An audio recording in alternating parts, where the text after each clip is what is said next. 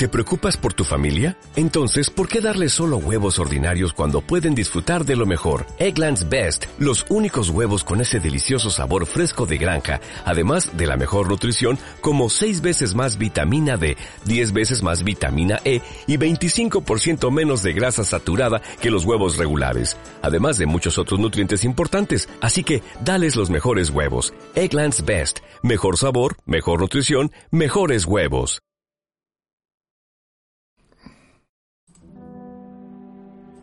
Cielo, y tierra. Sol, nubes, estrellas. Fotografía, frente a viento y marea. Bienvenidos.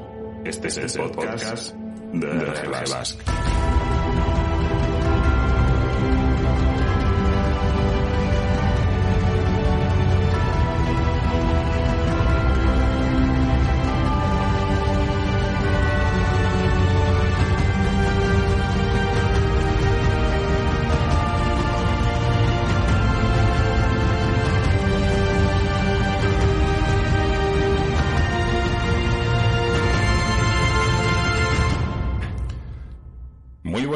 soy David de la Iglesia, arroba Deep Creativo. Bienvenidos al décimo capítulo, sí, ya diez capitulazos del podcast de RG Basque.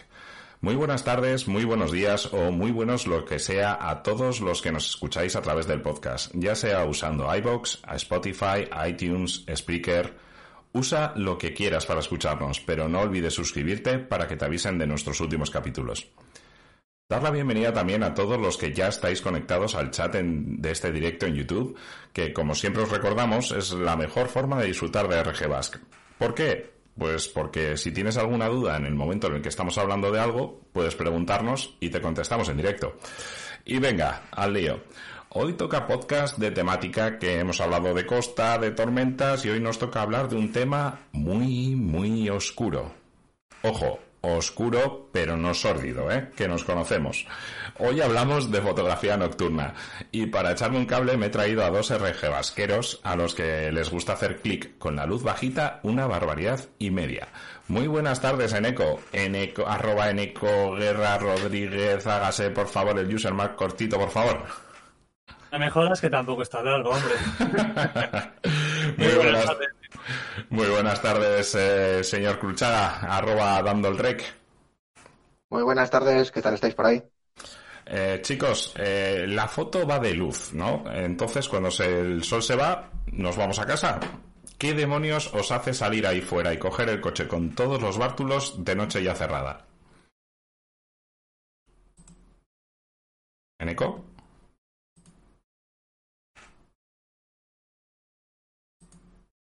No, no Bueno. escuchamos a parece que le hemos perdido. vale, pues Igor, cuéntanos. Así que si quieres ya, ya voy entrando yo un poco en Muy materia. bien. Bueno, pues como comentabas, que la luz consiste, o sea, la fotografía consiste en captar luz, pero bueno, hoy en día y cada vez es un poco más fácil, eh, podemos utilizar técnicas de larga exposición para, para hacer diferentes tipos de fotografía, prácticamente una ausencia de luz casi total. Entonces, bueno, pues tenemos distintas, distintos tipos de fotografía que podemos hacer. Y luego, bueno, una de las cosas que a mí por lo menos particularmente más me llama la atención de la fotografía nocturna es un poco la aventura también de, de descubrir sitios, eh, descubrir sitios además de verlos eh, diferente a como los vemos con, con la luz del día. El llegar a un sitio con las linternas, toda la aventura que conlleva, pues bueno, a mí es algo que me, me divierte mucho. Sí, la verdad es que eh, casi hasta a veces más que la propia foto, porque eh, siempre recordamos mucho las anécdotas que tenemos, pero al final la foto dices, bueno, pues la foto sí, bien, me gustó y tal, pero, pero la aventurilla nos lo pasamos genial, ¿verdad? Eh, hemos recuperado a Eneco por ahí, Eneco, ¿nos oyes? Bueno, Eneco no, no lo oímos, no sé qué ha pasado, se ha caído. Parece, parece que algo, algún problema técnico hay. Bueno, pues Eh, nada, pues va- vamos a ver si esperar. lo a- recuperamos. A ver si recoge- eh, a ver si recupera un poquito a Neko. Y bueno, eh, pues vamos a ir hablando un poquito de lo que eh, teníamos preparado nosotros, porque la parte de intro la tenía preparada Neko. Así que, pues nada. Eh, vamos a ver. Eh, eh, fotografías eh, nocturnas hay de varios tipos, ¿no? Eh, tenemos pues desde las clásicas vías lácteas hasta aurora, rayos, tormentas, paisajes con luna. Entonces, pues vamos a ir explicándoos un poquito, pues qué son eh, ¿qué, tipo de, fotografía hacemos nosotros, ¿vale? Y, qué diferencias vemos entre hacer un tipo de, fotografía u otra. Entonces, eh, os vamos a ir poniendo, como siempre, en el directo del chat, algunas fotografías para ilustrar exactamente de lo que estamos hablando, ¿vale? Entonces, vamos a empezar con las clásicas, con eh, fotografías que, que, están hechas, pues, con luz de luna, con luz natural, sin ningún tipo de estrellas o algo que, nos haga llamar la atención. Eh, aquí el, sujeto principal de la escena es eh, pues eh, el encuadre que hayamos escogido, ¿vale? Entonces, por ejemplo, aquí vamos a, hablar, por ejemplo, de esta fotografía del Wenheim que si bien no es noche cerrada, es hora azul ya última hora, de hecho podéis ver que ahí abajo a la derecha hay pues unos pequeños rayos de sol que todavía atisban por ahí, pero esto ya es hora azul, ya muy tarde, y es una panorámica del Guggenheim en el que podemos eh, disfrutar del oro azul y los reflejos del museo pues de una forma eh, maravillosa. Eh, también tenemos no solamente fotografía urbana, aquí podríamos hablar un poquito de, fotografía de naturaleza, que es lo que nos gusta a nosotros, y os vamos a ilustrar pues con una con una fotografía que, que es precisamente de Neko, que la ha hecho hace absolutamente nada esta semana pasada. ¿Me escucháis? Eh, Ahora parece que te escuchamos. Un poquito. Mucho ruido, pero. Eso sí, con mucho, mucho ruido. ¿Me escucháis, chicos? A ver, sí. Te escuchamos, pero con mucho ruido de fondo. ¿Qué tal, qué tal ahora? Bueno, pues bastante mal. Yo, yo reiniciaría el ordenador, Eneco, y te esperamos, no te preocupes, vamos avanzando, ¿vale? Eh, pues lo que os decía, eh, al final al final es una fotografía que está hecha eh, con paisaje nocturno, pero eh, respetando un encuadre. Esto, eh, si fuera una fotografía diurna, sería una panorámica igual de bonita, porque tiene un concepto de imagen. No solamente es salir de noche a sacar fotografía, es tener pensado un bonito encuadre con una bonita luz y aprovechar el, la noche para enfatizar lo que ya tenemos, ¿vale? no hemos sacado una vía láctea, no hemos sacado eh, unas estrellas. Sí, ¿me escucháis ahora, Ahora, mucho mejor en eco. Mucho mejor en eco. Pues mira. Qué, qué leches ha pasado, porque vamos, tengo todo configurado igual que justo cuando estábamos haciendo las pruebas, así que. Pues es que sí, esto no sería RG Basque si no fallaran cosas, así que pues nada. bueno, pues no sé, no sé muy bien dónde os habéis quedado, porque he perdido un poco el hilo intentando. Bueno, eh, nos vamos, eh, pues estamos ahora mismo con las eh, con las tipologías de, de, fotografía nocturna, ¿vale? Y justo estaba con tu fotografía que sacaste en Santander. Eh, cuéntanos un poquito. nada, eh, configurar el ordenador no, pero la cámara no lo haces mal, no te voy a mentir. Gracias, gracias. Eh, cuéntanos un poquito qué es el qué, qué, es esto que hay en el medio. ¿Es un santuario? ¿Qué es la, ¿qué, es la foto? Ah, es, ah bueno, ¿qué es ese? ese es el santuario, de, bueno, el Panteón del Inglés como tal. Está justo... Sí, está entre Santander y Liencres. Es un, es un edificio muy chiquitito, muy chiquitito, y en la foto parece que está muy lejos, pero vamos, os aseguro que estaba como a un metro de él, ¿eh? O sea, es una panorámica de unas cuantas fotos. Y la verdad que es un sitio que da juego para amanecer y atardecer, incluso, bueno, para nocturnas un poco así también está, está chulo. La verdad que tiene su cosa. Eh, bueno, como os decía, eh, planificación sobre todo y saber qué, encuadre queremos sacar y, aprovechar la noche para enfatizar eh, el encuadre que, que queremos sacar. y esto es aplicable pues tanto como fotografía urbana como estábamos hablando eh, pues como para fotografía de naturaleza pura y dura. Eh, aquí puedes comentar tú también en eco, que esta foto también es tuya, y fijaos qué cosa más chula, eh, con el refugio ahí a los pies y, esa luz de estrellas, ¿no? Sí, esta foto, ojo, es un paisaje lunar que me gusta bastante. Y es que últimamente le parece que le estoy cogiendo un poco el gusto a, hacer fotografías con luna. Y es que me da, me gusta mucho la atmósfera que crea la fotografía, ¿no? Porque al final es verdad que crea iluminación, como puede crearlo el sol, pero la atmósfera siempre es mucho más oscura y el contraste que se crea con ese paisaje levemente iluminado, con las estrellas en el cielo, me parece, parece brutal. al ser una, una, un foco de luz también mucho más suave que, que, el sol, los contrastes y todo son más, son más, más tenues y le da un rollete muy guay, sí. Mm. a mí me, encanta.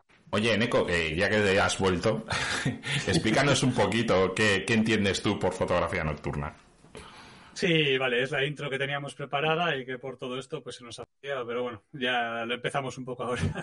es que para mí la fotografía nocturna como tal es toda aquella fotografía que se realiza en ese periodo que va justo desde el final de la hora azul del atardecer hasta el inicio de la siguiente hora azul del amanecer, ¿no? Es una fotografía que al final, por la ausencia de luz que hay, como ya no tenemos el sol, se requieren unos tiempos de exposición bastante más largos que la fotografía diurna y en la que la planificación, desde mi punto de vista, es casi más importante que la diurna, porque tenemos muchos elementos y variables que nos pueden fastidiar o nos pueden permitir, en el caso de usarlos bien, el hacer la fotografía que tenemos en la cabeza.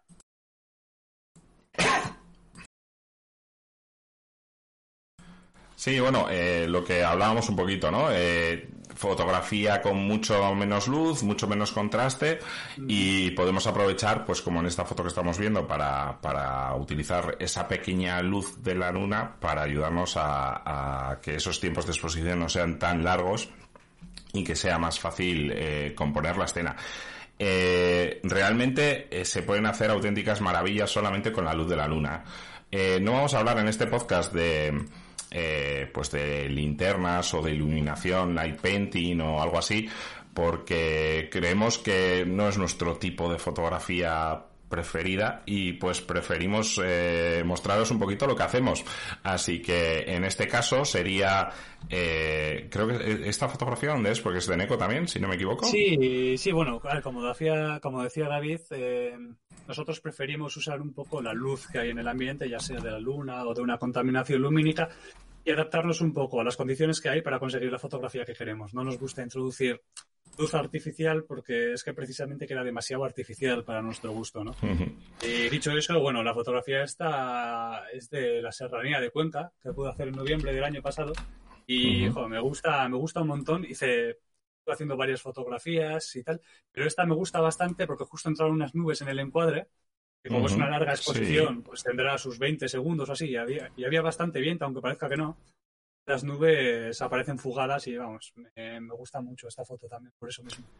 Pero añade, otra variable también al cielo, que no son las estrellas, sino que ya es las nubes también. Y, eh, y no solamente se pueden hacer fotos eh, tradicionales de paisaje también. Eh, la, la, noche nos ayuda mucho a sacar fotos de una cosa que nos gusta a, a este grupo, una barbaridad, que son las fotos de rayos. Eh, es mucho más fácil capturar un rayo de noche, ¿verdad, Igor? Hombre, pues sí, porque básicamente el, contraste de, la luz del rayo eh, con la luz ambiente cuando es de noche, pues bueno, es muchísimo más fácil, más fácil de captar. Aparte de que quedan, quedan también mucho más vistosos.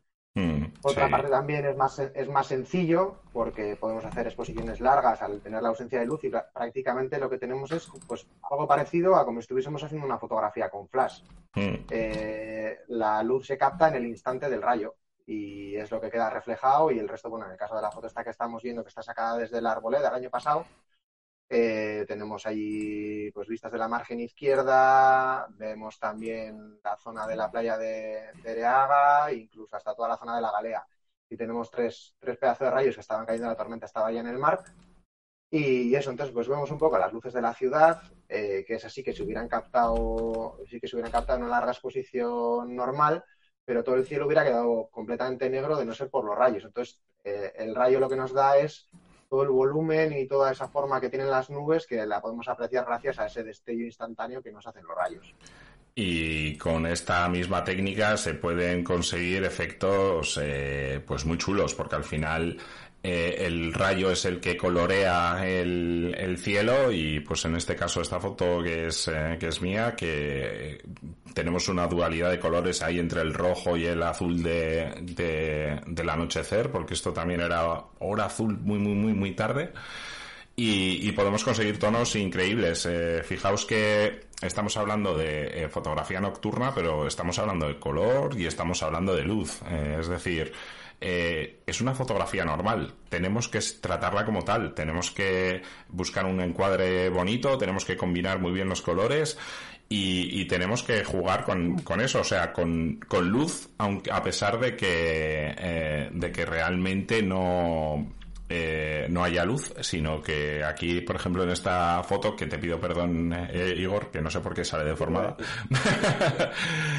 eh, no, no, no, sé muy bien por qué, pero bueno, es lo que hay. Hoy está de salir todo mal, señores, es lo que hay.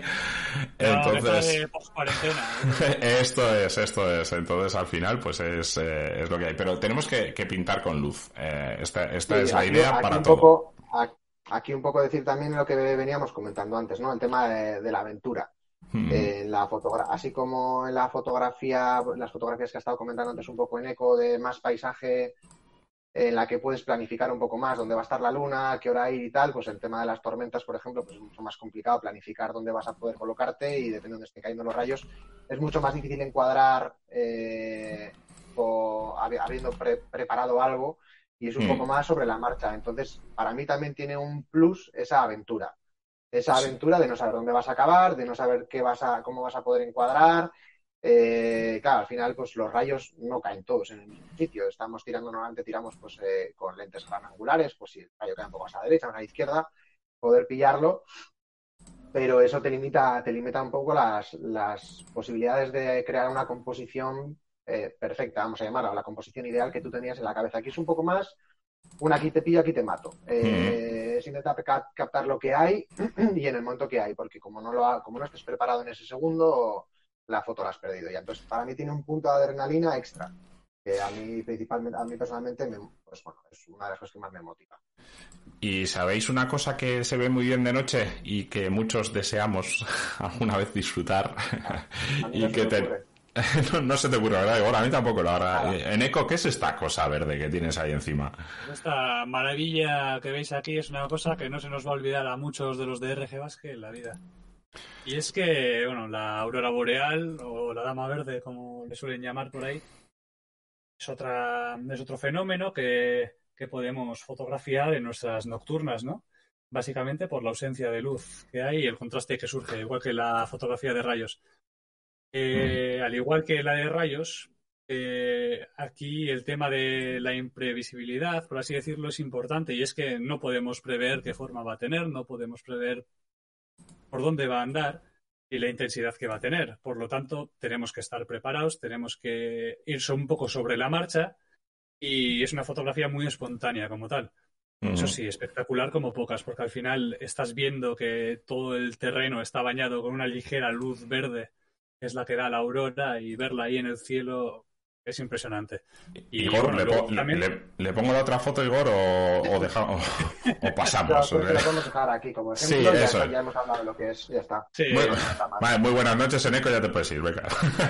Eh, no, no, no, vamos, vamos. vamos, sí, ya, está... ya os toca las verbas. Eh, aquí tenemos unas fotos, eh, yo creo que favoritas de mis favoritas de Neko y es que es eh, la verdad es que es un espectáculo que, que, da envidia porque la verdad es que tuvieron muchísima suerte con la predicción y, y la verdad es que esto recordad que, que esto es de noche, ¿vale? esto es sin luz y todo esto.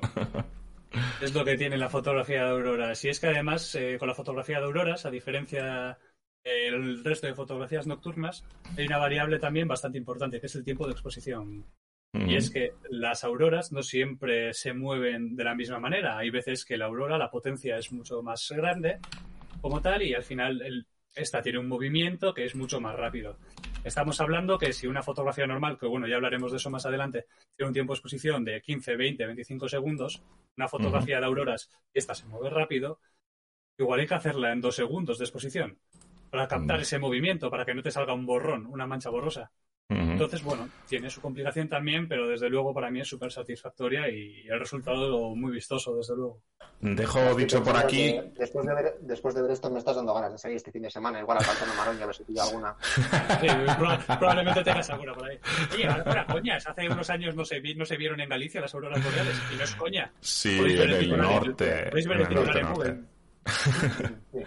No, Sí, pero- coñas, ¿eh? Lo podéis buscar en Google. Que Pero, pero, pero es, eh, es muy difícil verlas eh, a latitudes tan, tan bajas. Eh, lo bueno, Pablo la- nos aclarará en algún otro momento. Efectivamente. Los que queráis disfrutar de auroras os va a tocar iros a latitudes eh, muy norte, Islandia, Groenlandia, Finlandia, Noruega, este, tipo- este tipo de sitios donde podréis disfrutar de un- del mayor espectáculo, yo creo que de la naturaleza, que es, que es la aurora boreal. Pero bueno, eh, eh, oye, Igor, eh, no tenemos eh, tampoco eh, auroras, pero bueno, tenemos otra cosa que es muy divertida de fotografiar, que es la Vía Láctea, ¿verdad? Sí, así es. Es nuestro, nuestro cuarto tipo de fotografía de hoy, que será eh, eh, la Vía Láctea, que también... Esto eh, para mí me genera sentimientos encontrados eh, y me voy a explicar. Componer con la Vía Láctea, con un sujeto tan importante como la Vía Láctea, es eh, muy complicado. Eh, y lo que estamos tendiendo últimamente a hacer es a tirar panorámicas que nos den más cosas en el encuadre que ayuden a equilibrar un poquito esa potencia que tiene eh, la Vía Láctea, ¿no?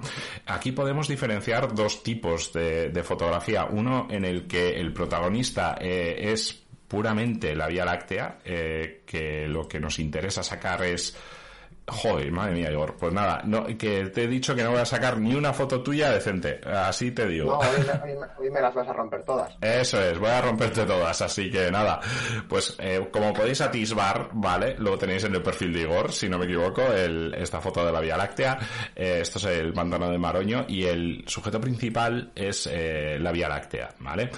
Tenemos elementos que ayudan en la composición, pero el elemento principal es, es la vía, ¿vale?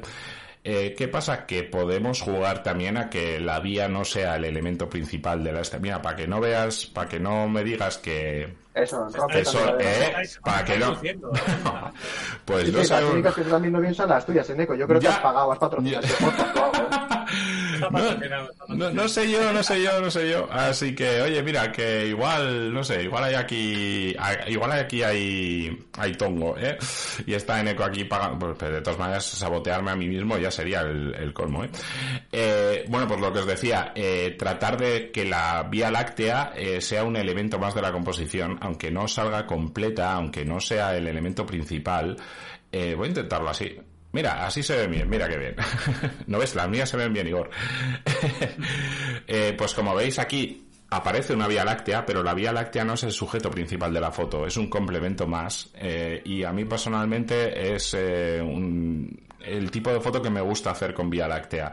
Es decir, no me llama tanto que sean tanto las estrellitas, sino la fotografía en sí, la composición y que nos ayuden a, a, a ver la foto y a disfrutar la foto de una manera completa. Eh, también decir que hay eh, fotografía circumpolar, pero que a nosotros como no nos llama demasiado, pues Y no no la vamos, mucho tilín, ¿no? no, no vamos ni a comparar, ni a, ni a explicarlo. Así que nada. Eh, de todas maneras, en RG Basque somos más de salir y de formarnos que de, que de equipo, pero hay unas pocas disciplinas en las que el equipo sí que puede marcar la diferencia. Y una de esas disciplinas eh, es, la es precisamente la fotografía nocturna. Igor, cuéntanos qué peculiaridades tiene el equipo de fotografía nocturna.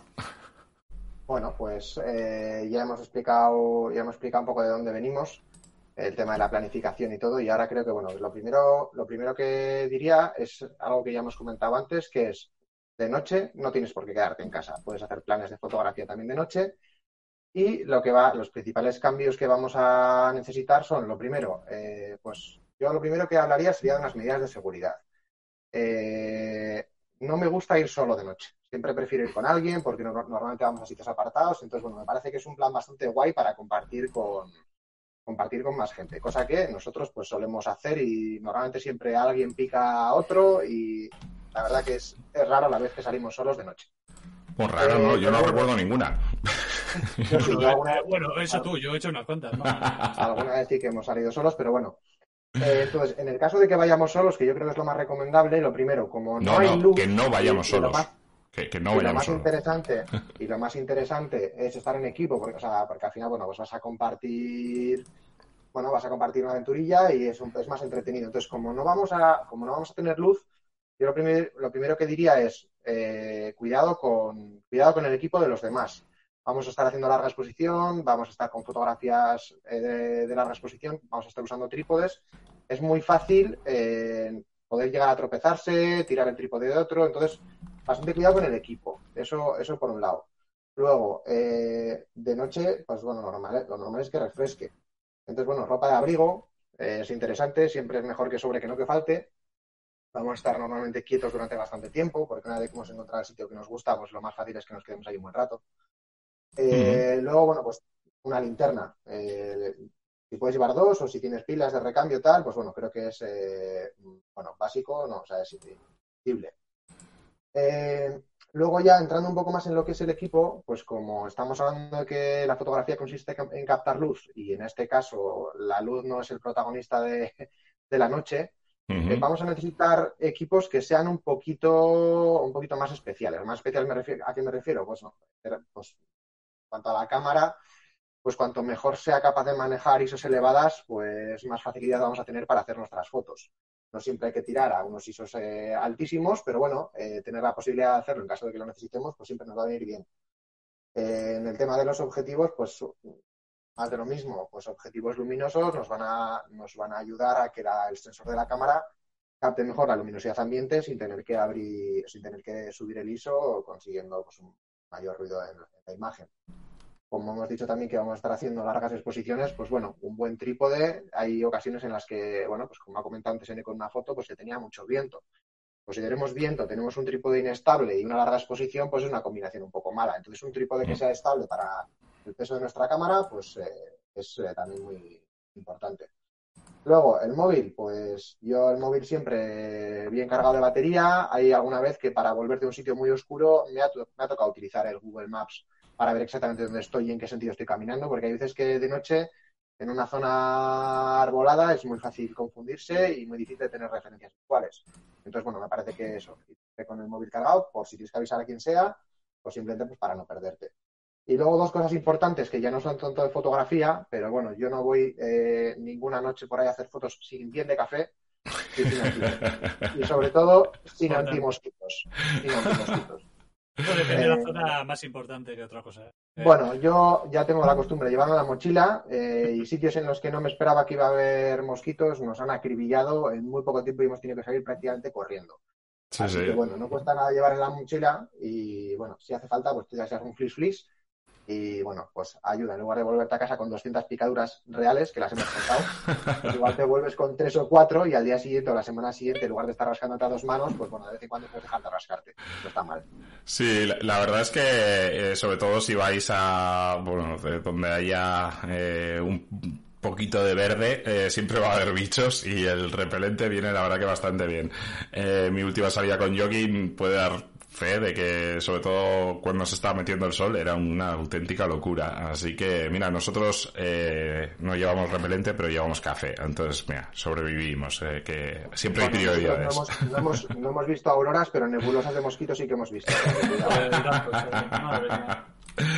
Ah, en Bárdenas, que justo ninguno de vosotros dos estaba, pero me acuerdo que fue brutal. De hecho, el vídeo... En, Bárdenas, en, Bárdenas estuve yo la primera vez que me conté 200 sí. picaduras en las piernas. Sí, sí, sí. No, no, me refiero a la del famoso vídeo ah, que tenemos en el sí, ah, sí. vale, vale, vale, esa es otra. Esa es otra sí. Oye, Pero ahí, mira. ahí vais avisados ya, ahí os avisamos de la primera vez. Si no fuisteis precavidos, somos, somos, idiotas por naturaleza. De todas maneras, eh, si queréis ver vídeos de eh, RG Basque con música chuntera y mosquitos apartándose, podéis mandar un mensaje al 222 con la palabra mosquitos. Eh, no, vale, venga, eh, ya os enseñaremos el vídeo en YouTube un día que es, que es bastante gracioso y la musiquita me encanta. Eh, os voy a hablar un poquito yo de, de los parámetros, ¿vale? Que ha comentado un poquito antes en Eco. Eh, ¿qué parámetros necesitamos para, para disparar eh, una nocturna? Primeramente, y como para todo, eh, lo que tenemos que hacer es planear bien nuestro encuadre, ¿vale? Tenemos que saber qué queremos sacar y cómo lo queremos sacar. No es lo mismo sacar una aurora que sacar un rayo, que sacar con luz de luna, que sacar la Vía Láctea o sacar una circumpolar. La circumpolar es aplicar los rastros que dejan las estrellas por el movimiento de la Tierra y quedan eh, pues un movimiento circular alrededor de la estrella polar. Entonces, si nosotros queremos sacar eso, los eh, parámetros que vamos a usar no son los mismos que si vamos a optar por una fotografía eh, nocturna con, los, con las estrellas como puntos, ¿vale? A nosotros, como os hemos puesto ejemplos de estrellas como puntos, pues os vamos a hablar de qué parámetros tenemos que usar para lograr ese resultado, ¿vale? Entonces, tenemos que hablar de la regla de los 500. Eh, la regla de los 500 consiste en dividir el número 500 por la distancia focal de nuestro objetivo. Eh, la distancia eh, focal de nuestro objetivo en equivalente full frame. Esto es muy importante, ¿vale? Porque para los que tenemos APS-C o los que tenéis micro 4 tercios, tenemos que calcular esa equivalencia para hallar el número correcto. ¿Vale? Entonces tenemos que coger el número 500, dividirlo entre la focal de nuestro objetivo y así obtenemos la velocidad de obturación más larga que podemos usar eh, sin que se nos muevan las estrellas. Esto eh, es así y no es así. Esto era así al 100% en la fotografía química. Ahora, eh, con los sensores electrónicos y demás, esto varía un poco, ¿vale? Entonces, si por ejemplo nos vamos a, a Photopills, tenemos una, una, una, una, aplicación dentro de Photopills que nos indica cuál es la velocidad máxima que debemos usar eh, con la regla 500 ya, incluyendo eh, nuestra cámara, la focal y demás. Y además de la regla de, eh, de los 500, que nos indica cuál es la velocidad máxima a la que podemos tirar, ¿vale? Nos aparece otra que es la regla NPF, ¿vale? Y esto es un poquito más complicado.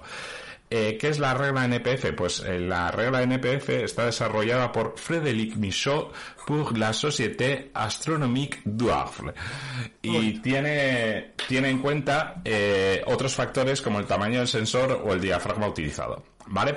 Esto son unas, unas operaciones matemáticas que, o sea, yo he estado intentando ver y es, es, para perderse, ¿vale? lo que sí que he estado viendo es que eh, la diferencia entre la velocidad que nos marca en, la regla de los 500 y la regla NPF es una brutalidad. Eh, estamos hablando de... A ver si os puedo poner la capturilla un momentito. De todas maneras, David, mientras pones la captura... Sí. Vosotros hacéis todos estos cálculos, porque yo realmente lo que hago es expongo más o menos a ojímetro, veo que se mueven, bajo un poco. Si veo que no se mueve y puedo achuchar un poco más, le subo un poquito. No me complico mucho la existencia con esto. Completamente. lo, que lo, que lo que suelo hacer es la regla de 500 y le resto 5 segundos. esto es, sí, yo hago, hago, hago lo mismo. Eh, mira, os pongo, os pongo la captura de cómo se ve en el Photopills, ¿vale? Eh, lo podéis ver en el directo de YouTube. Eh, con la regla NPF te obliga a seleccionar tu cámara para saber qué sensor tienes y te obliga también a, decirle la distancia focal y el, diafragma, ¿vale? Según varíes estos parámetros, eh, te va a variar. Estamos viendo que para la misma toma con los mismos parámetros, la regla de los 500 me salen 27 y la regla NPF me salen 8,54. A mí es que ni uno ni otro. este, ¿Este cálculo lo has hecho con tu cámara? Sí, sí, sí, eso es. Con mi cámara, con el 12 milímetros F2. Y la regla del 500 ha tenido en cuenta entonces ya también el No, no, eh, la regla del 500, selecciones esos parámetros que selecciones, no, no varía. ¿Vale? Eh, varía, si, varía solo si, pues, si cambias la focal, claro, pero, pero sí. Ahora que, has puesto, ahora que has puesto esta captura, eh, bueno, que tú tienes el mismo sensor que yo en la cámara y tienes el mismo objetivo para nocturnas, a mí la sensación que me da, valor real que podemos usar, es algo intermedio entre estos dos, ¿no? Por así sí, sí, esto es. Segundos. Eso es. Yo, yo nunca, nunca paso de 20 segundos eh, o los tiro mucho y la luz normalmente no te deja bajar de 10, 15. Entonces, pues yo en esos parámetros me, me, eh, me baso. Eh, realmente esto pues será muy científico, pero es que luego realmente si estamos tirando una panorámica, es que las estrellas se ven tan pequeñas que aunque tengas un pequeño trazo, aunque te hayas pasado un poquito de, de, eh, tiempo de exposición, es que no se va a notar. Entonces, realmente no, es... Al final tienes que valorar un poco si quieres que entre un poco más de luz para tener mejor iluminado el terreno o, ya, o no sé, o sea, al final es valorarlo. Eso es. Bueno, y, luego aquí un apunte que, bueno, no, tenemos ninguno de nosotros, pero bueno, alguna vez he, visto y he valorado el, coger. Eh, hay unos, hay unas especie de rótulas o de bases niveladoras. El tracker, los Star, Tracker, Star Tracker, que lo que hace es eso, que tienen un puntero láser con el que apuntas a la estrella polar y lo que hace, lo que hace es, bueno, realmente el cielo es el que está aquí y la Tierra es la que se mueve. Entonces el Star Tracker lo que te hace es compensar el movimiento de la Tierra para que tu cámara esté siempre alineado con la estrella polar, bueno, la base con la estrella polar y tú luego encuadres como quieras. Entonces te va a hacer el movimiento de la cámara, va a seguir a las estrellas todo el tiempo. Entonces puedes hacer tiempos de exposición más largos sin que se te mueva, sin que te salgan las estrellas como líneas. Bueno, pero, es un hándicap, porque al final te va a pasar lo mismo con el terreno. Quiero decir, que tú al final vas a tener el cielo completamente nítido, pero el terreno súper borroso porque se ha movido. Sí, no, no, eso te obliga a hacer un blending sí o sí. Eso es. Sí. pero bueno, esto, y esto yo creo que ya es para gente muy, muy aficionada a la astronomía más que nosotros como hmm. fotógrafos, yo creo. Sí. simplemente, ahora que estábamos con esto, pues comentar un poco que bueno, que hay otras formas o existen otros aparatos que pueden ayudarte a conseguir exposiciones más largas. Pues entonces eh, ya tenemos calculado, bueno, decir que obviamente eh, aquí cuando hablábamos de que hay, necesitamos un equipo especial y que puede marcar la diferencia para nocturnas, eh, obviamente hablábamos tanto de un sensor más grande que nos deje captar más luz, como de objetivos con un diafragma que lo podamos abrir una barbaridad, de F2, F1.4, F2.8, que nos permita que la, que, la velocidad, que, el tiempo de exposición no sea muy largo, ¿vale? Que nos permita jugar un poquito eh, con que, esta regla de los 500 eh, nos sobre un poquito, que podamos eh, exponer como nosotros más o menos queramos. Y sobre todo, que compensemos esa apertura del diafragma también con un uso del ISO más, más, eh, más bajito. Entonces, eh, si usamos full frame, en teoría deberíamos gestionar esos ISOs más altos eh, mejor y podríamos optar por un objetivo que no fuera tan luminoso. Si usamos APS-C vamos a tener que buscar un objetivo muy luminoso porque en teoría la gestión de la ISO no va a ser tan buena como en una full frame. Entonces, eh, nunca hablamos de equipo, eh, siempre hablamos de que lo importante está detrás de la cámara, pero en este tipo de fotografía en concreto sí que tenéis que valorar eh, por una parte el sensor y por otra parte el objetivo. Es muy probable que para sacar buenas fotos nocturnas nos toque rascarnos el bolsillo, bien en el sensor, bien en el objetivo, bien en el sensor y el objetivo. O sea que nos va a tocar un poquito de de sacar la cartera, que la habéis tenido muy, muy guardada esta cuarentena. Así que. además, a raíz, o sea, bueno, a raíz, en base a esto también, recalcar que, por ejemplo, para mí es más importante la apertura en un objetivo que otra cosa, porque en fotografía nocturna muchas veces hacemos exposiciones súper largas y panorámicas, y al final estamos hablando que para una fotografía panorámica, igual estamos invirtiendo 15 minutos de reloj, y no es mm. coña. Entonces, cuanto más pequeña sea la apertura, cuanto más cerrado esté el objetivo, tendremos que aumentar esos tiempos de exposición. Entonces, en vez de 15 minutos, igual estamos media hora para hacer una única foto. O sea que no solamente ya es la calidad, sino el tiempo que invertimos. El, ejemplo de antes también, una de las la foto de, portada, esta de, del monasterio de Río Seco, eh, creo que tarde una hora en hacer la, captura. una hora, ¿eh? Acordaos siempre que eh, hacer fotos es solamente hacer clic. Vas ahí, se hace clic y ya está. Y, Una, hora después, aquí la, mira, te la voy a poner bien en grande, hombre, para que se vea bien. Eh, una, una, hora, esta, esta la verdad que tiene, esta es una foto complicada. No es, el resultado quizás no sea la que más me guste, pero técnicamente es una foto bastante, bastante compleja bastante compleja porque el monasterio estaba completamente negro, entonces bueno, tuvimos que, hacer alguna, alguna pequeña trampa luego para, para poder verlo más o menos. Más o menos. Para rescatar un poquito de detalle. Y luego aquí vamos a debatir, eh, o sea, ya tenemos nuestro tiempo de exposición, ya tenemos nuestro diafragma preparado, eh, pero una duda que le surge siempre a la gente, eh, oye, ¿y cómo enfocáis si no hay luz? O sea, no puedes usar el autofoco, obviamente, porque tu cámara se volvería loca. Pero claro, habrá que enfocar en manual, pero ¿qué hacemos? ¿Hacemos hiperfocal? ¿Hacemos, enfocamos al infinito? Ya os advierto que Igor no tiene ni puta idea. Eh, lo que tenéis que hacer es enfocar al infinito, que da igual. La ganancia que tienes con la hiperfocal es muy pequeña. ¿Qué? ¿Qué quieres decir? Igual, a ver, cuéntame, cuéntame, venga, te voy a dejar, voy a ser magnánimo en la victoria. Déjale, déjale hablar. Porque, porque, porque no sepas hacer las cosas bien no implica que lo sepas las mal. a ver, ¿y entonces tú qué haces? ¿Calculas la hiperfocal? A ver, lo primero, si, si tengo algún pequeño foco de luz, ya sea una farola, cualquier punto brillante cercano, que no sea una estrella, yo intento enfocar ahí, intento enfocar siempre en manual, eh, con el con el- eh, la magnificación que hace con el Live View, eh, busco ese punto y en manual enfoco ahí y dejo ya el enfoque manual para toda la noche. Pero hay veces en las que he estado en sitios tan negros que no, que no hay manera de hacer nada de eso. O sea, hay sitios en los que no se ve nada. Sí. Entonces, bueno, a mí enfocar al infinito, pues bueno, pues es una solución fácil. Pero como tengamos algo en primer plano, pues lo normal es que no esté muy bien enfocado. La regla de la hiperfocal, eh, lo que, lo que dice, bueno, al final tenemos una tabla que también luego hablaremos un poco más de la aplicación de Photopills, que antes David ya ha mencionado. La aplicación de Photopills para todo este tipo de cosas tiene un montón de herramientas que no son súper útiles. Y para el tema de la distancia hiperfocal es, eh, es una tabla que a cada, bueno, una, una, una de las cosas que hemos comentado antes es que en Photopills tú introduces la cámara que tienes, porque todas las, eh, todas las cosas que tengan que calcular a partir de los parámetros de tu cámara, ya sea full frame, si es APS-C, que es, o el modelo concreto, porque no- la- las APS-C no todas tienen el mismo factor de recorte, te va a calcular eh, un montón de cosas a raíz de eso, de que tú le introduzcas por defecto cuál es eh, el equipo que tú tienes. Entonces, la, la tabla de, de las hiperfocales lo que nos da es una distancia a la que tenemos que enfocar para cada distancia focal del objetivo y apertura de diafragma nos va a dar un valor. Ese valor es una distancia en metros a los que tendríamos que enfocar.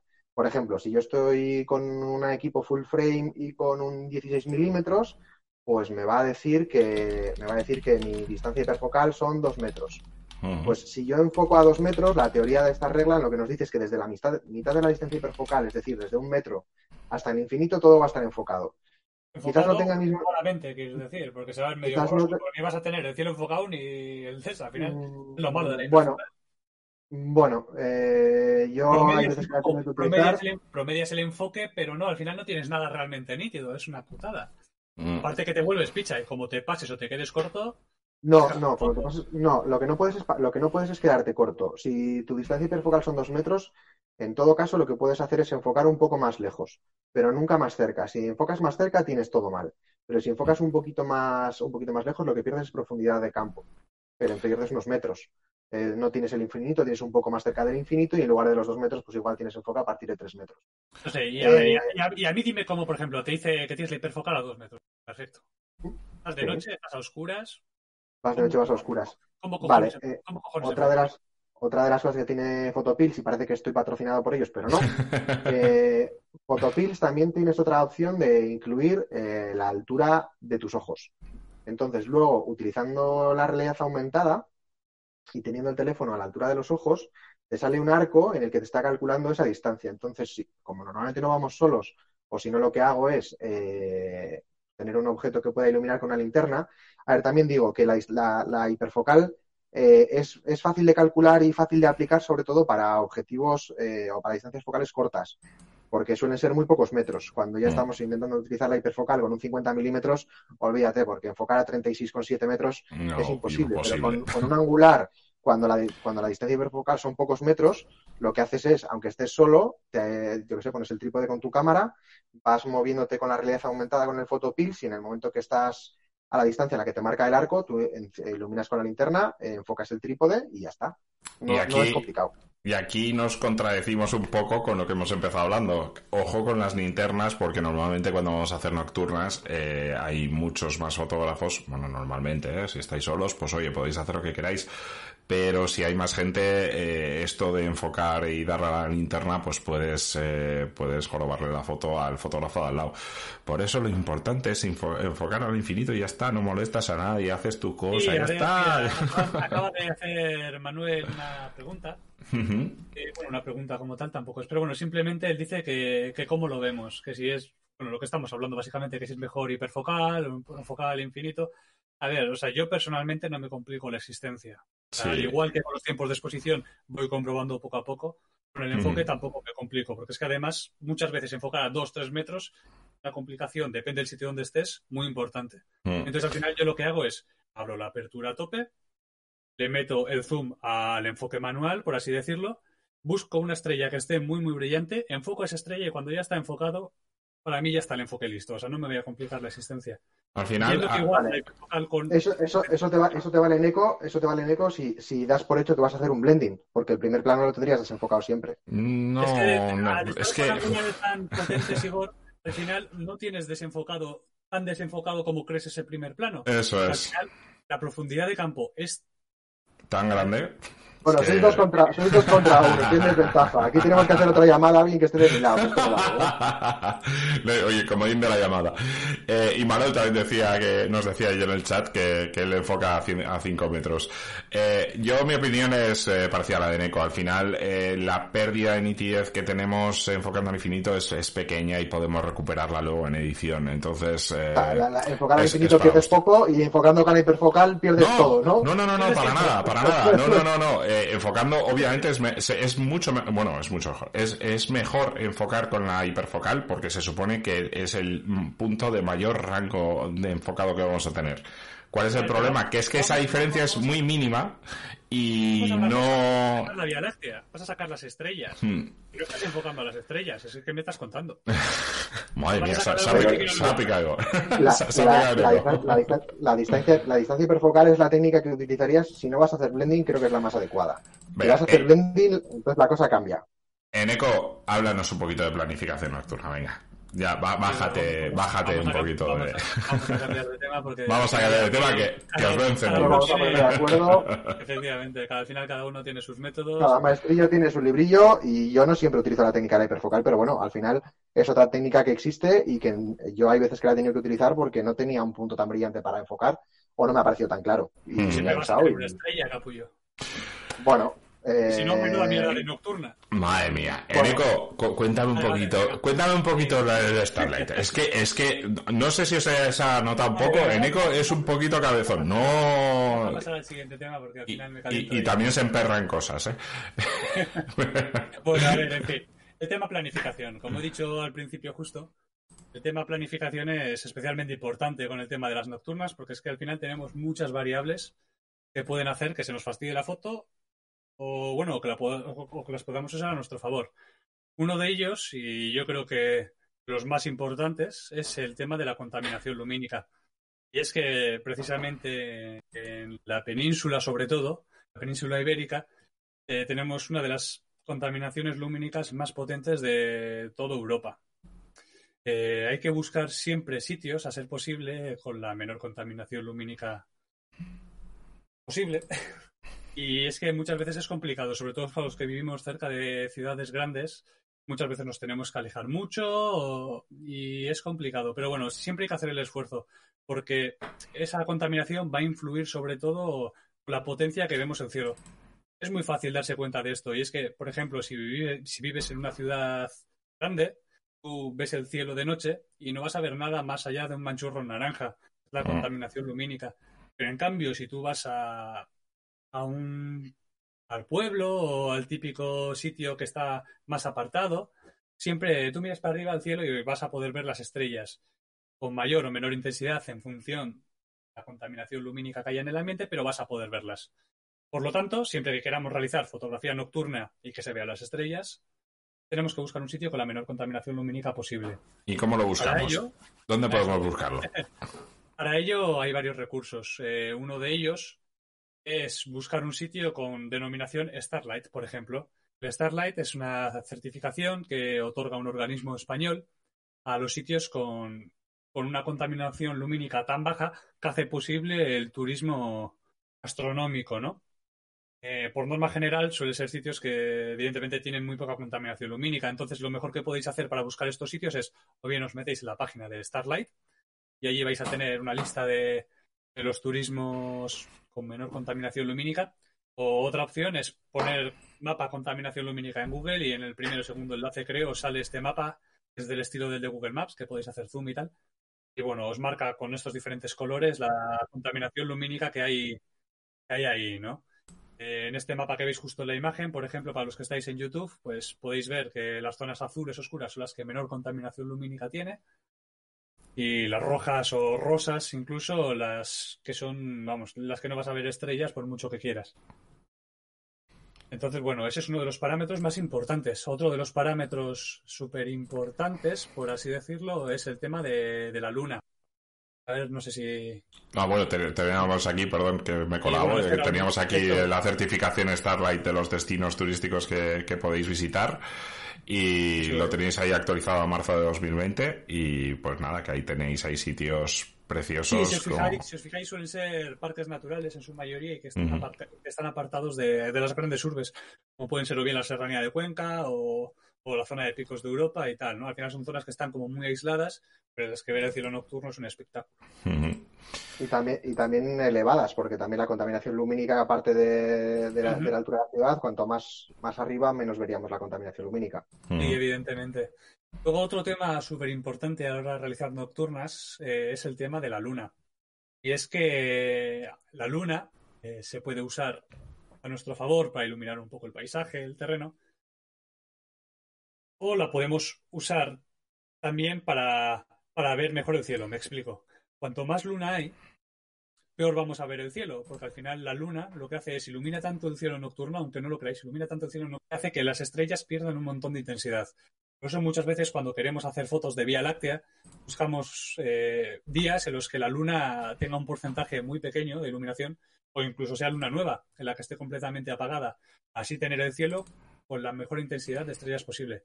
Pero bueno, luego tenemos el caso contrario, y es que, por ejemplo, podemos querer tener un cielo estrellado, que aparezcan las estrellas, pero queremos tener sobre todo un paisaje iluminado con luz, con luz de luna aparezca bien iluminado, como las que habéis visto antes, que eran mías, de Picos de Europa y tal. Uh -huh. Entonces, eh, yo personalmente creo que la, la, noche bonita para poder realizar un poco lo, me lo, mejor es cuando tenemos un poquito de intensidad de luna. Porque la verdad que a nada que haya un poquito de luna, el paisaje ya, nada que hagas un poco de larga exposición, se va a ver iluminado y se va a ver bien. Entonces, por ejemplo, viendo las de junio que tenemos delante en YouTube, viendo las de junio. Ah, vale, perdón. Justo te acabo de ponerte un ejemplo de fotografía con luna, donde ah, podemos ya. ver donde podemos ver el primer bueno, plano iluminado. Ejemplo, aquí, por ejemplo, no solamente tenemos la luna, ¿eh? hay que tenerlo en cuenta. Mm. Esta está hecha justo entre Santander y uh -huh. Está como a dos kilómetros o tres de Santander. Por lo que quiero decir que hay mucha contaminación lumínica. Uh -huh. Entonces, además de tener la luna, que nos está iluminando justo de frente, si os fijáis, esa luna no está generando unas sombras, está generando unas sombras en el lado contrario, y es porque la contaminación lumínica al final hace de difusor y rellena un poco toda la iluminación de la escena. Uh -huh. eh, te pongo otra vez eh, para que vean todos eh, la planificación general con, sí, sí. con, con, el calendario lunar. Ahí lo tienes. Eh, por ejemplo, explicabas. Y, por ejemplo, decía que mis favoritas, por ejemplo, es cuando la luna está muy poquito iluminada. Por ejemplo, viendo este este, este calendario de junio, para mí los días ideales serían entre el 14 y el 17, por ejemplo, y entre el 25 y el 27. ¿Por qué? Porque tenemos un poquito de luna que nos puede venir muy bien para iluminar ese primer plano, y a la vez, si la tenemos en el sitio adecuado, nos, nos puede servir para sacar las estrellas. No igual con toda la intensidad que tendría si no hubiese luna, pero las vamos a ver. Uh. ¿Y cómo planificamos por dónde nos sale la luna? Dónde... Sí, a ver, ese es otro, es, es otro tema. Porque uh -huh. al final la luna, al igual que el sol, se pone por un sitio y sale por un sitio y se pone por el otro, ¿no? No es un elemento que se quede estático en nuestro cielo, sino que sale por el este y se pone por el oeste, al igual que el sol.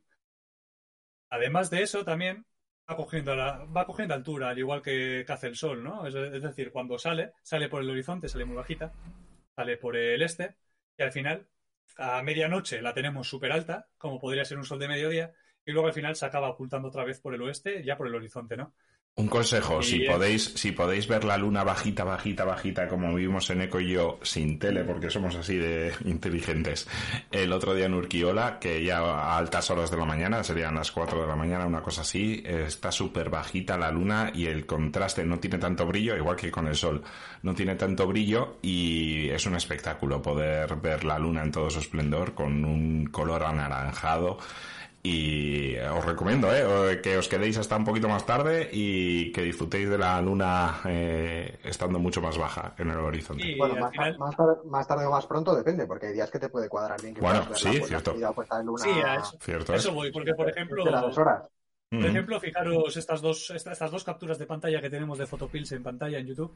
Fijaos, ¿eh? una es del 25 de, mayo y la otra del, del 5 de junio. Hay muy poquita diferencia de días entre ellas. Pero además, además de la hora que va cambiando en función del día, de un día a otro te cambia mucho la salida de luna, fijaos también en la orientación, ¿vale? El tema de la orientación de la luna por dónde sale cambia muchísimo de un día para otro. Fijaos como en la primera, en la salida de luna está indicada con un azul cian muy clarito, y en la segunda, fijaos por dónde sale por dónde sale la luna y por dónde sale en la siguiente captura. Ya han pasado 10 días, pero sale por un sitio completamente distinto. Que al final son cosas a tener en cuenta y por lo que es muy recomendable siempre mirar Photopills y hacer la planificación del día en el momento exacto con la aplicación para al final tener todos los elementos posibles a nuestro favor y tenerlos en cuenta sobre todo a la hora de realizar las composiciones. Y sobre todo, o sea, eh, estamos hablando de cómo utilizar la luna a nuestro favor siempre. Eh, si queremos que el protagonista sea el cielo, eh, necesitamos que haya muy poca luna. Si queremos hacer un encuadre que incluya un primer plano potente, necesitamos un poquito más de luna que nos ilumine, que nos dé ese, pequeño punch al primer plano. Eh, pero claro, esto es la planificación de, de, una nocturna normal, digamos, ¿vale? Eh, si lo queremos complicar todavía un poquito más, eh, podemos eh, hacer la planificación de una fotografía de, Vía Láctea. Igor, ¿cómo hacemos una planificación de, Vía Láctea? Bueno, la, Vía Láctea, lo normal, lo normal que intentamos fotografiar siempre es lo que nos interesa es el centro galáctico, es la parte donde están las nebulosas y la más, la más vistosa, ¿no? Entonces, el centro galáctico, eh, bueno, y la Vía Láctea, la Vía Láctea en general no se ve igual en el hemisferio norte que en el hemisferio sur. Entonces, bueno, en nuestro caso vamos a hablar del hemisferio norte. en, el, hemisferio norte, el centro galáctico es visible desde marzo a octubre, eh, siendo junio y julio los meses con mayor tiempo de visibilidad del centro galáctico, en los que prácticamente durante junio y julio se ve, se ve toda la noche. Eh, la orientación, pues el centro galáctico lo vemos siempre eh, mirando más hacia el sur. Así como eh, normalmente empieza a ser visible en la parte sureste en primavera, en verano lo vemos más hacia el sur y en otoño lo vemos ya un poco más hacia el suroeste, perdón, hacia el sureste. con las imágenes que tenemos aquí de, de Photopills, ¿qué nos interesa? Bueno, si queremos ver la Vía Láctea, lo que nos interesa es el cielo más oscuro posible. Por lo tanto, la ausencia de luna es importante. En la primera imagen que tenemos en pantalla tenemos las, las opciones de photopills de, la Luna. ¿no? Entonces aquí lo que vemos es, eh, nos marca las horas de inicio y fin de visibilidad del centro galáctico, así como las horas de salida puesta de Sol y de Luna. Entonces, eh, en función del día, que, del día que elijamos, vamos a ver, a ver, que tenemos mayor o menor tiempo en el que vamos a poder eh, tener la, la, Vía Láctea, el centro galáctico y la Vía Láctea visible. El otro día, por ejemplo, que estuvimos haciendo la primera, la primera Vía Láctea del año, que estuvimos en el pantano de Maroño, eh, la Vía Láctea, cuando llegamos allí, que creo que llegamos sobre las dos y pico de la mañana, eh, la luna todavía estaba visible. Entonces, lo que, lo que hicimos fue, eh, como teníamos la, luna todavía, una luna pequeña, pero todavía visible hasta las tres y pico de la mañana, pudimos hacer una primera foto del primer plano en el que la luna nos iluminase un poquito esa escena y luego esperar a que la luna se pusiera para ver el cielo ya completamente oscuro y hacer la misma fotografía, el mismo encuadre con, la Vía Láctea muchísimo más, más visible que cuando estaba la luna eh, todavía en el cielo. Venga, Carla, te la he puesto bien, ¿eh? ¿Eh? ¿Eh? Ahora ya te he puesto bien la foto de, la que estabas hablando. eso es, entonces esta realmente, mira, aquí puedo aprovechar también para decir otra, otra pequeña técnica que sale un poquito de lo que es planificación, pero bueno, que es interesante, eh, eh, tanto en esta como en la fotografía de, portada de, este capítulo del podcast, que teníamos la fotografía del arco entero de la Vía Láctea con, el monasterio de Río Seco en Burgos, eh, para la fotografía del primer plano, pese a que la luna estaba visible, bueno, era una luna bastante pequeña, estaba ya, estaba ya no sé si era un 10% o algo así, lo que hice fue cuatro, no sé si creo que fueron cuatro o cinco fotos del primer plano con los mismos parámetros. ¿Para qué? Para luego eh, hacer una reducción de ruido con ello. Como el ruido se genera de manera aleatoria en cada imagen, cuando estamos utilizando un ISO alto, pues es inevitable que aparezca un poco de ruido. Eh, lo que puedes hacer es combinar eh, diferentes imágenes que sean iguales en Photoshop, combinar varias, varias capas en un objeto inteligente. Y luego el objeto inteligente tiene diferentes formas de fusionarse entre sí. Entonces hay una opción que se llama mediana, que lo que hace es busca los, eh, los píxeles que son diferentes y los abstrae. Entonces, como el ruido se ha generado de manera aleatoria, vamos a hacer una limpieza de ruido muy buena, porque solo se van a mantener los píxeles limpios que están en cada una de las cuatro o cinco capturas o las que sean. Cuantas más capturas hagas, más vas a limpiar. Entonces, esta fue la primera foto que hice y manteniendo el mismo encuadre, luego esperamos a que se pusiera la luna y ya fue cuando pude hacer la foto, eh, la foto perfecta de, la, Vía Láctea, bueno, con el, con el centro galáctico como protagonista de la foto, reflejado en el agua un poquito. Volviendo un poco a la imagen anterior, que era en la que estábamos viendo el tema de, el tema de photopills, en la parte de planificación eh, tenemos la, posibilidad de eso, de ir viendo a lo largo de la noche también cómo se va moviendo, cómo se va moviendo el arco. Eh, la Vía Láctea, cómo se representa en las imágenes estas, son los puntitos estos, los arcos. Eh, en la parte sur, esta, esta planificación está hecha en, en, el sitio que hemos visto la foto, en el pantano de Maroño. como podemos ver, los puntos más gruesos de, de la imagen son el centro galáctico. Eh, según cuando la vía cuando la vía láctea empieza a ser visible eh, empieza a ser bastante tumbada y según va pasando van pasando las horas la vía láctea cada vez se pone más vertical y luego arriba en estas imágenes eh, vemos que la parte superior de cada una de las, de las pantallas 2 y 3 son diferentes en la primera nos está diciendo tenemos ahí si veis luego tiene unos puntitos porque se puede desplazar hacia los lados esa misma pantalla en la primera vemos que el centro galáctico va a estar muy visible. Esas líneas, esos puntitos azules verticales indican que va a ser muy visible. En la imagen de al lado lo que vemos es la hora de inicio y fin de visibilidad del centro, del centro galáctico. Si pasamos a la siguiente, a la siguiente imagen ahora, voy. Vamos a ver, vamos a ver otra información también que nos va a ser muy útil para, la planificación. A ver si carga. Ya lo tienes. Vale, tarda un poquito en refrescarse. Eh, vale, luego aquí tenemos también eh, es otro cambio de pantalla en la que vemos también eso, la salida y puesta de, de la luna. Y la comparación entre la primera y la segunda imagen que estamos viendo, estamos viendo ahora, como se puede ver en la segunda, que es justo en hora azul, la Vía Láctea está un poquito más tumbado, ese arco está más tumbado. Y según va pasando la noche, cada vez el arco está más levantado, que es lo que os comentaba antes. Y por último, otra herramienta que nos ayuda mucho es la realidad aumentada. La realidad aumentada dentro de la aplicación de Photopills lo que nos va a dejar es, eh, por ejemplo, nos sirve, si hemos llegado a la ubicación ya que ya teníamos pensada, que sabíamos que el centro galáctico iba a salir más o menos por donde nosotros queríamos, eh, podemos hacerlo para ver a la hora exacta en la que se empieza a ver o más, más pronto más tarde, a ver cómo va a estar de vertical y dónde va a estar exactamente orientada. Esto nos sirve también cuando estamos, eh, cuando estamos en un sitio que nos gusta mucho, que sabemos que tiene eh, poca, poca contaminación lumínica, porque es un sitio apartado, es un sitio alto, lo que podemos hacer es in situ probar en una fecha concreta en la que sepamos que durante unas horas va a estar visible la, la Vía Láctea, porque bien, porque no vaya a haber luna, porque porque vaya a ser la, fecha concreta para ver la Vía Láctea, podríamos saber exactamente dónde va a salir, un día y una hora concreta, de forma que bueno, es una herramienta súper útil para, la planificación. Yo creo que, vamos, que lo usamos todos. Sí, sí. Es una herramienta de pago, pero vamos, yo creo que es una de las mejores cosas que se puede.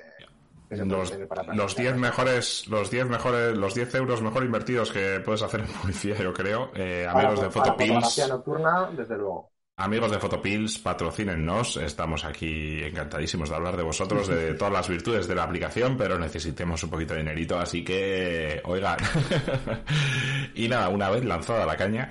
Eh, en ECO eh, ya tenemos hecha la planificación más o menos de, la VL. ¿Qué, parámetros podemos eh, utilizar para capturar imágenes como esta? Fantástica, por cierto. Que esta hay que decir, hay que decir que tiene un pequeño apoyo de, de una linterna, un flash, no sé lo que usaste para, para iluminar un eh, poquito más este...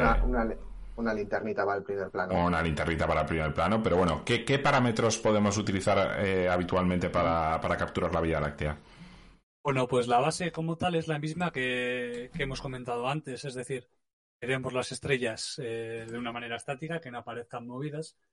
Entonces, pues tenemos que intentar buscar un poco el equilibrio o la exposición entre luz que entra al sensor y el movimiento que capta, que, que, capta este. Entonces, bueno, tenemos que exponer lo máximo posible sin que las estrellas salgan movidas. Partiendo de esa base, eh, hay que hay que encuadrar, ¿no? Una vez encuadramos y tal, nos faltaría el tema del enfoque. Volveríamos a la, misma base de antes. Eh, hiperfocal, enfoque al cielo. Eh, bueno, no lo sé. En este caso, por ejemplo, que es verdad que hay un sujeto que es muy importante, ¿no? En el caso de la foto que tenemos aquí. Entonces yo aquí quizás me plantearía enfocar al árbol enfocar al cielo, no lo sé. Eh, es como para planteárselo, porque igual a lo mejor prefieres que ese extra de nitidez esté en el árbol. En el árbol, sí. antes que en el cielo. Habría que planteárselo. Pero bueno, o bien hiperfocal, o bien enfoque a una estrella que esté muy brillante. No queremos complicarnos un poco la vida.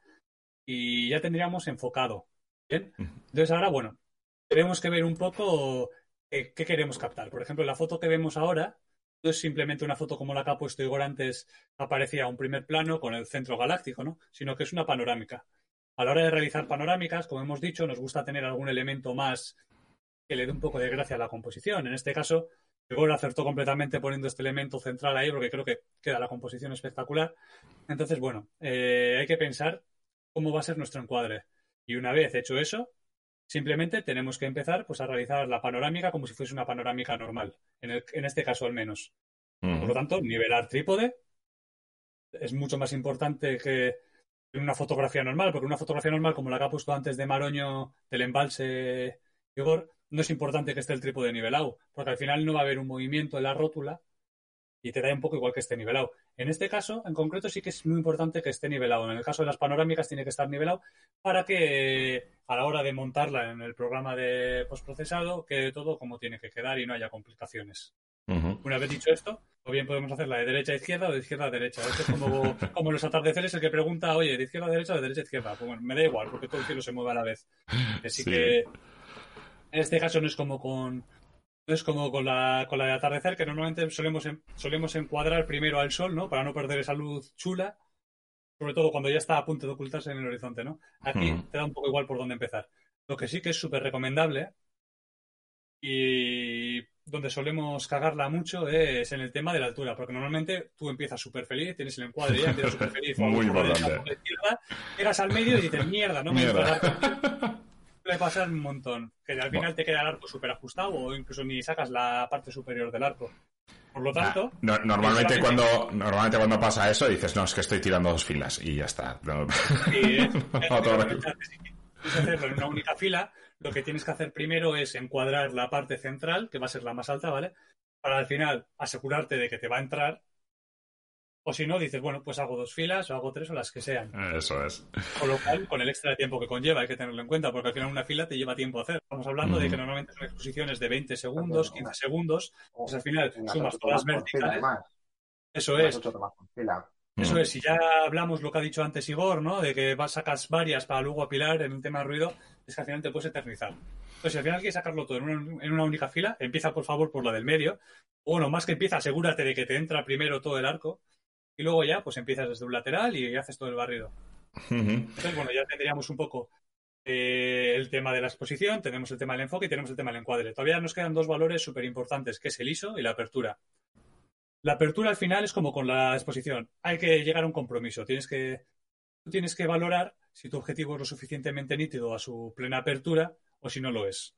Si es lo suficientemente nítido, pues ponlo a F2, ponlo a F1.4, lo que tengas, y te haces la panorámica o te haces la foto. Si no lo es, súbele un poquito el diafragma, lo mínimo, para que sea un poco más nítido y la foto te quede mejor. Tiene su peaje, que es el tiempo de exposición, pero bueno, todo es valorarlo. Y luego el otro tema es el del ISO, que va en función también del tiempo de exposición y de, y de la apertura. No es lo mismo el ISO de una, cómo se comporta frente a un ISO alto, una cámara full frame nueva, como puede ser, yo que sé, una R3, una R4, lo que sea, o una micro 4 tercios. Es, el, es completamente lo opuesto. Eh, también el público objetivo es diferente, pero bueno, lo cual no quiere decir que no se pueda hacer fotografía nocturna con una micro 4 tercios. Pero hay que tener en cuenta el tema del ISO también. Entonces, al final, por ejemplo, un parámetro, los parámetros estándar, por así decirlo, para sacar Vía Láctea en un sitio oscuro, eso es ser más o menos todos, todos igual. Pues se puede empezar con un gran angular, te hablo de un 14, un 16 milímetros, una cosa del estilo. Puede empezar, por ejemplo, con un F2, F2.8, un ISO 3200 como poco, normalmente 6400 o incluso 12800 si el sitio está oscuro y no tiene luna. Y luego el tiempo de exposición, lo que hemos comentado, pues ponerlo, por ejemplo, a 15-20 segundos. Si ves que no se mueven las estrellas, súbelo un pelín. Si ves que se te mueven, lo bajas un pelín. puedes igualmente usar las, las reglas que han comentado antes, que ha comentado antes David, ¿no? Calcularlo. Pero bueno, yo personalmente los parámetros de los que parto son estos y así es como actúo un poco. Pruebo un poco estos estándares y veo que puedo alargar un poquito el tiempo, lo alargo. Si veo que, que se me salen movidas, pues lo, lo bajo un poquitín. Y al final es eso, tampoco es complicarse mucho la vida.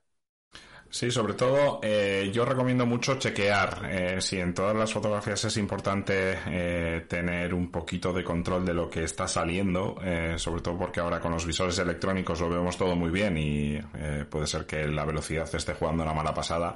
Eh, en este caso es lo que dice Neko, yo siempre chequeo un par de fotos si estoy tirando una panorámica de cómo están quedando, pues porque puede haber trepidación por viento, al final estamos tirando 20 segundos y tenemos mal puesto el trípode a nada que se mueva, nos puede arruinar Sí, otra, otra- eh, la, otra la cosa fotografía. Aquí, otra cosa aquí interesante también, eh, que o bien, bueno, algunos somos partidarios de usar un disparador remoto para no tener que estar tocando la cámara, pero si no, por lo menos todos tenemos la opción de poner un temporizador de dos segundos y así, ya que es una larga exposición, no, que, no, que no introduzcamos un movimiento en la cámara para una exposición larga. Y bueno, como todo, fotografía de paisaje al final, ¿eh? Al final esto Sí. es una... Es- es- este, si no tienes un intervalómetro, te pones el timer de dos segundos y lo mismo le das, tocas la cámara para que salga perfecta la exposición y listo. Eso es. Y, y una vez eh, vamos a terminar un poquito con, un- con unos cuantos tips para, para el tema de edición, ¿vale? Eh, una vez que ya tenemos nuestros RAWs en casa y ya estamos súper felices, eh, editar fotografías Cansaos. nocturnas cansaos. y cansados, bueno, sí, después de haber dormido por el día y esas cosas, o bueno, o, no, o dormitado en el trabajo o no dormido porque tenías que trabajar a tope, una vez que te pones delante de los RAWs, eh, es eh, muy importante el tema del ruido. Yo creo que sobre todo es la mayor obsesión que tenemos cuando sacamos este tipo de, fotografías. Eh, tenemos la opción que ha comentado antes de Igor de apilar varias fotografías para reducirle el ruido. Eh, yo personalmente creo que no es necesario. Eh, no voy a ser que estemos tirando esto, eh, 12.200 o 12.800 o estas locuras que permiten las cámaras nuevas, que sí que es verdad que vas a tener mucho grano. ¿Y por qué digo que no es necesario? Porque generalmente la fotografía va a ser muy angular o va a ser panorámica. Eh, las cosas van a ser muy grandes y las vamos a ver mayoritariamente, no nos engañemos, en una pantalla de 6 pulgadas. Eh, si alguien es capaz de ver el ruido ahí, mm, pues bueno. Eh, recordad siempre que si las vais a subir a redes, además esto conlleva una, eh, una compresión extra que va a hacer el ruido todavía más difuso. Entonces, eh, prestarle atención, pero por favor no os obsesionéis, ¿vale? Si no podéis sacar eh, una nocturna hiper nítida con muy poquito ruido, bien porque no os vais a gastar 5.000 euros en la R3 solamente para sacar dos fotos de nocturnas al año, no os preocupéis, lo importante es salir, hacerla, disfrutarla. Y luego una vez lleguéis a casa, si tiene algo de ruido, pues oye, no pasa nada. Eh, tenemos herramientas para reducir ruido, tenemos el plugin que, plugins que, no, que nos ayudan con eso. Y recordad, eh, es que luego se va a ver en Instagram, en una pantalla de 6 pulgadas, comprimido. No os volváis locos haciendo zoom a 3.1, que no merece la pena, de verdad, que no imprimimos vallas la gran mayoría de nosotros, así que eh, disfrutad de la experiencia y, y haced una buena foto. Y ya está, no, no os preocupéis. Eh, tened en cuenta que esto para mí sí que es importante y es, algo más eh, que depende del gusto. Eh, es la temperatura de color que le queramos dar a las fotografías nocturnas. Eh, por ejemplo, Igor siempre hace, eh, con la fotografía que estamos viendo ahora mismo, pues temperaturas más cálidas, con, con ese toque magenta en la vía. Y sin embargo, a mí en particular me gusta más el, darle ese tono azul. Esto puedes jugar con la temperatura, con tintes, con, con diferentes filtros que te pueden dar cierta homogeneidad. Eh, pero esto es un, recordadlo, o sea, no hay cosas que estén bien o que estén mal. Esto es eh, gusto de cada uno y los gustos no hay ninguno malo. Lo importante es que tú quieras hacer una fotografía de una manera y que consigas hacerla. Mírate. ¿Me permitís un pequeño inciso? Justo Sí, ahora. claro. Y ahora que estáis hablando justo de temperatura de color, se me ha olvidado comentarlo a la hora de la toma. Ah, sí, Es mira, que- cierto, cierto. Y es que, a ver, es, es importante, porque por ejemplo hay personas que les gusta ver un poco la foto más hecha de cámara, o por lo menos ese toque de color ya lo veas un poco cuando estás haciendo la foto. Hay otras personas que, bueno, dicen, no, no me importa, luego en edición, como es un RAW, ya puedo cambiarle, ¿no? Yo por, ejem- yo, por ejemplo, como me gusta, como, como David, verlas un poquito azulitas, eh, siempre suelo partir un poco estamos hablando de cielos oscuros, que no hay contaminación lumínica y tal, siempre suelo partir un poco sobre 3000 grados Kelvin a la hora de poner balance de blancos. Ideal entre un azul que no quede exageradamente azul, digamos, y no sé, o sea, me parece que es un poco la temperatura perfecta. Si hay mucha contaminación, siempre puedes bajarlo un poquito, a 2700, 2600, y todo lo azulea un poquito más. O si estás justo en un sitio completamente oscuro, no lo sé, lo pones a 3000 y pico. Y aquí, por ejemplo, aquí... Yo, soy, yo, suelo tirar sobre 3700 o así. Sí, claro, es, lo que, lo que hemos dicho, que porque a ti te gustan, fíjate también. Mm. Pero con eso lo que vas a hacer es, eh, si hay contaminación lumínica, exagerarla mucho más, evidentemente. Porque se va a ver mucho más naranja la foto. Pero claro, pero también ganas ese contraste que tiene el centro galáctico, que es un poquito más eh, calentito y ese que le da un poquito más de contraste a la, a la vía. Es un, poco claro, si hacemos las... Claro, es que... Hay que, elegir. Hay que, elegir. yo, por ejemplo, como no realizo tampoco muchas fotografías de Vía Láctea como tal, simplemente hago más cielos estrellados, me gusta que el cielo se vea azul. Pero el problema es que si, por ejemplo, ponemos una temperatura de 2600 o incluso inferior a 3000, el balance de blancos de nuestra cámara, la foto se va a ver muy azul, el cielo va a estar precioso. Pero es lo que estaba diciendo David, que vamos a perder ese color en la Vía Láctea. Por lo mm. tanto, lo que vamos a ver es el cielo azul. Vamos a mm. ver, vamos a perder todos esos contrastes de colores que se dan en el centro galáctico. No los vamos a tener. Vamos a verlo todo mucho más azulado. Entonces es esto es elegir, elegir y el gusto que quieras y el aire que le quieras dar a la foto. Eh, no hay más. Eh, simplemente, pues eh, recordaros también que si queréis potenciar la Vía Láctea, podéis aplicar un poquito de Dodge and Barn en las zonas más claras y oscuras y seguro que os va, que os va a dar un, contraste mucho más chulo a, a vuestras vías lácteas. Y poquito más, eh, lo único comentar, el tema de las panos. Eh, muchas veces comentáis, joder, es que ese cielo no va ahí y posiblemente ese cielo vaya ahí y sea de ahí. Eh, lo que pasa es que si estamos tirando una panorámica, muchas veces la proyección que elegimos para editar para, el, para la Vía Láctea no es la idónea para el suelo. Entonces tenemos que terminar haciendo blending de una foto que realmente eh, no necesitaría blending porque se tendría que ver bien eh, de primeras, pero por la proyección y la distorsión que le generamos, eh, muchas veces tenemos que elegir proyecciones diferentes y al final tenemos que blendearlas y colocarlas en una sola foto de forma correcta. Así que nada, creo que nos hemos ido de tiempo para no variar, una barbaridad. Así que...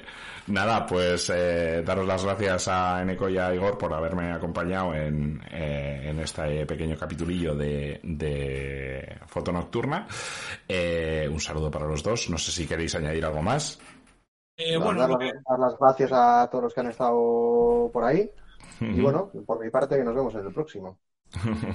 Exacto. Nada, no, yo iba a complementar un poquito lo último que justo había dicho David, el tema de las proyecciones. Es lo que estaba diciendo el justo, que es que nosotros hacemos la panorámica, la montamos y elegimos un tipo de proyección, ya puede ser la Mercator, la cilíndrica, la que sea. Es que muchas veces para el terreno nos interesa muchas veces el tener un tipo de proyección, como puede ser la cilíndrica o la que fuese, y para el cielo otra. Entonces lo que dice David, al final tenemos que hacer, montar dos veces la panorámica, a tener el terreno como queremos, para tener el cielo como queremos. Y luego al final lo que hacemos muchas veces es juntar esas dos, esos dos resultados para tener un resultado que nos guste. Nada, simplemente era eh, complementar un poquito eso. Que no es cabezón en eco, ¿eh? eh pues nada, chicos, que nada, que no, no, no es, no es nada, nada, nada cabezón en eco. Eh, pues nada, despedirnos de todos vosotros. muchísimas gracias por, por haber estado con nosotros hasta el final. Y nada, deciros que aunque aún sea de día, que tengáis unas muy buenas noches de fotos, claro. Nos vemos la semana que viene. Agur.